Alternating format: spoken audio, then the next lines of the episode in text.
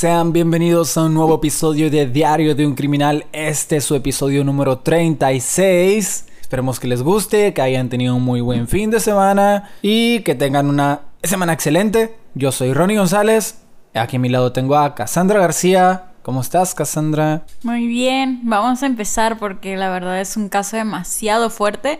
De una vez me voy a disculpar porque casi no hay información, pero fue un caso del 18 de septiembre del 2020. Entonces, espero y les agrade. No, no, nunca encuentro la manera de decir, de cómo decir, espero les guste porque son casos de crímenes, pero ustedes me entienden. Espero les guste. El crimen de una menor en Colombia tiene consternados a los pobladores y más porque esto está sucediendo en este mes de septiembre del 2020.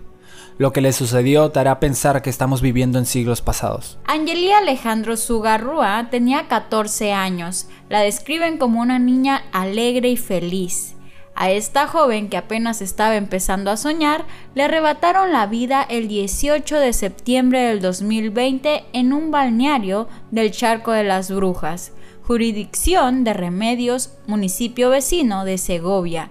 Las notas más confiables de medios de comunicación reconocidos hablaron sobre que a la joven le habían asesinado con arma de fuego por unos sicarios. Sin embargo, las notas amarillistas no se hicieron esperar. Lo que a continuación les diremos son datos no confirmados de los que se hablaron tras su muerte y que no se deben viralizar debido a la información errónea que se está brindando del caso. Algunos medios digitales hablaron sobre que la menor estaba involucrada con dichos sicarios y al querer escapar de la organización la mataron. Otros medios hablaron sobre que primero la habían violado y posteriormente la asesinaron y las redes sociales se llenaron de comentarios machistas diciendo que la joven se lo había buscado por cómo se vestía y andar en malos pasos. Pura basura en las redes sociales amigos, no crean todo lo que ven ahí, pura basura. Otros medios también informaron que la joven era amiga de los victimarios, que ellos querían tener relaciones con ella y al negarse, este le disparó. Qué feo, ¿no? Sí, lo que te digo, todo eso, lo único real del caso que hemos mencionado es que fue asesinada con arma de fuego por unos sicarios. Todo lo que mencionó Ronnie realmente son notas amarillistas que han sacado medios de comunicación y que ninguna fuente es confirmada. Entonces realmente nos estamos basando en lo que la familia está diciendo mediante Facebook. Continuamos. Realmente el caso está demasiado confuso debido a que no se sabe el motivo del crimen.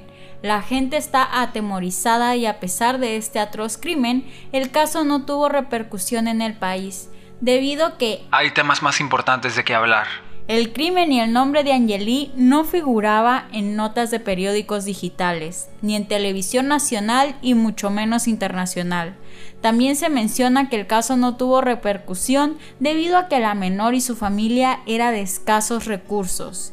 Y ustedes imaginarían que el dolor de la familia de Angeli quedaría en su muerte y en su entierro. Sin embargo, no fue así debido a que les tocó sufrir duros golpes en pocos días. La familia se encargó de recaudar dinero para poder cubrir los gastos del entierro y darle cristiana sepultura. El 19 de septiembre del 2020, un día después de su muerte.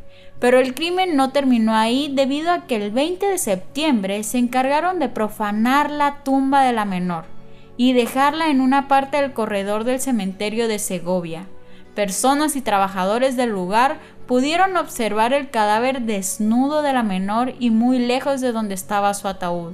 Debido a este suceso de profanación de tumba, el nombre de Angeli inició a figurar en medios de comunicación de nuevo, pero no de la mejor manera.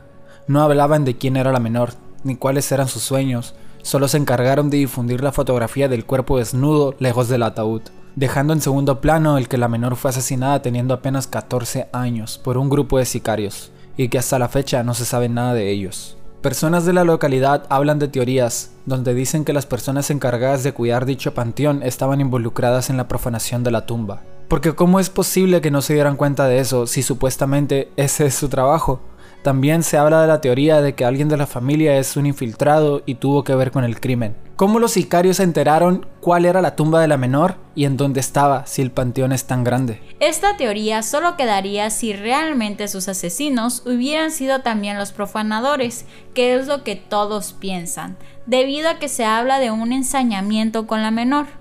Y como ya se los habíamos comentado, el motivo del crimen no se sabe aunque varias personas de la localidad dicen que este crimen pudo ser planificado por este grupo de criminales para causar temor en la zona, debido a que Segovia es un pueblo donde aún se maneja mucho la cultura del narcotráfico, haciendo que estas bandas asesinen para crear respeto en la zona. O también puede ser que algunos líderes de estas bandas se obsesionen con las menores de edad y al ser rechazados las asesinen. A pesar de este atroz acontecimiento, las autoridades aún no tienen sospechosos. Se cree que habrían sacado el cadáver de la bóveda donde está sepultada para intentar quemarla, debido a que en su cuerpo pudiera llevar huellas o pistas de sus asesinos. Todo esto se cree debido a que tenía signos de quemaduras aparte del estado de descomposición. Según medios locales, hablan de un posible caso de necrofilia, haciendo que los investigadores tengan que investigar dicho acto, es decir, que el cadáver de la menor fuera abusado sexualmente. Si descubren que la persona que profanó la tumba no es el responsable de su muerte, el único castigo que tendría sería una multa debido a que el artículo 204 del Código Penal de Colombia nombra estos hechos como irrespeto a cadáveres. ¿Qué quiere decir esto? Que el que sustraiga el cadáver de una persona o sus restos o ejecute sobre ellos acto de irrespeto incurrirá en multa. Realmente me sorprende mucho eso que leyó Ronnie porque si la joven eh, fue quemada o algo así por una persona ajena al crimen, no tendría pena de cárcel, o sea, nada más pagaría una pequeña multa porque ni siquiera es mucho la multa y quedaría libre. Eh, me recordó mucho al caso de mm, el carnicero de el carnicero de Rotenburgo. Sí, el, el, carnicero de Rotenburgo, el cual este tampoco tenían como una ley o un código anticanibalismo, ¿no? Sí, la muerte de Angeli ha traspasado fronteras como Brasil, Argentina, Ecuador, Estados Unidos y México, donde ya nos hemos empezado a pronunciar.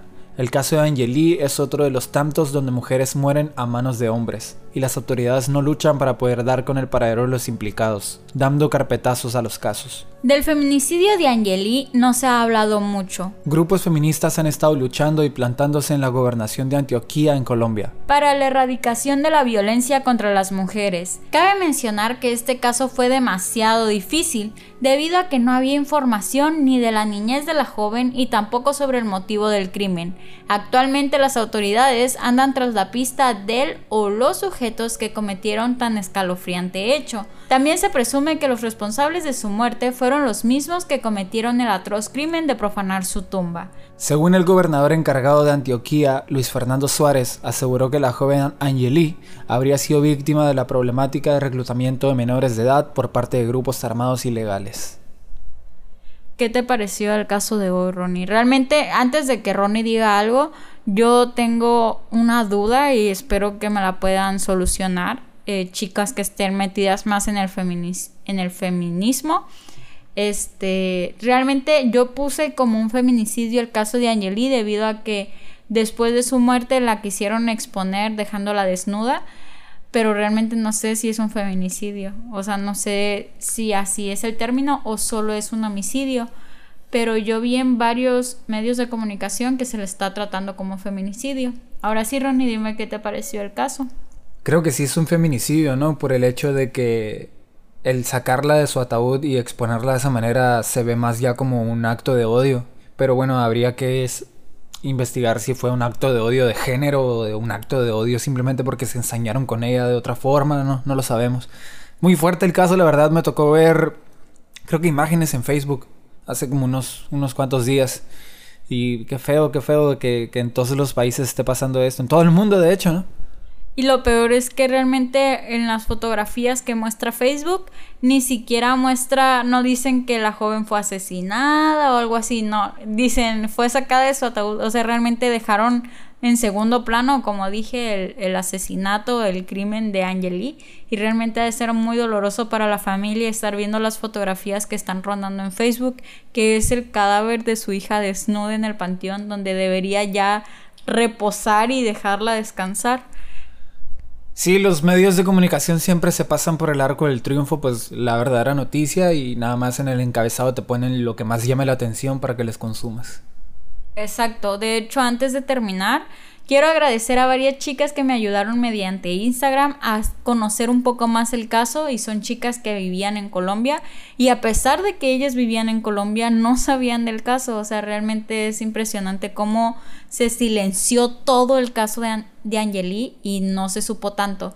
Este, me gustaría poner el nombre de ellas, pero realmente no quiero involucrarlas o que haya alguna represalia o algo así debido a que ellas son de donde fue el crimen de la joven, entonces realmente no quiero involucrarlas, solamente ellas saben quiénes son las que me ayudaron y de verdad, gracias por ayudarme a investigar este caso de verdad. Muchas gracias por haber escuchado el episodio de hoy, esperemos que les haya interesado, que, que se que se sepa más de este tipo de noticias que siempre son tan silenciadas. Y nos vemos el próximo lunes. Adiós. Adiós. Lamentamos que este caso no hubiera sido tan digerible, pero realmente se tenía que saber esto.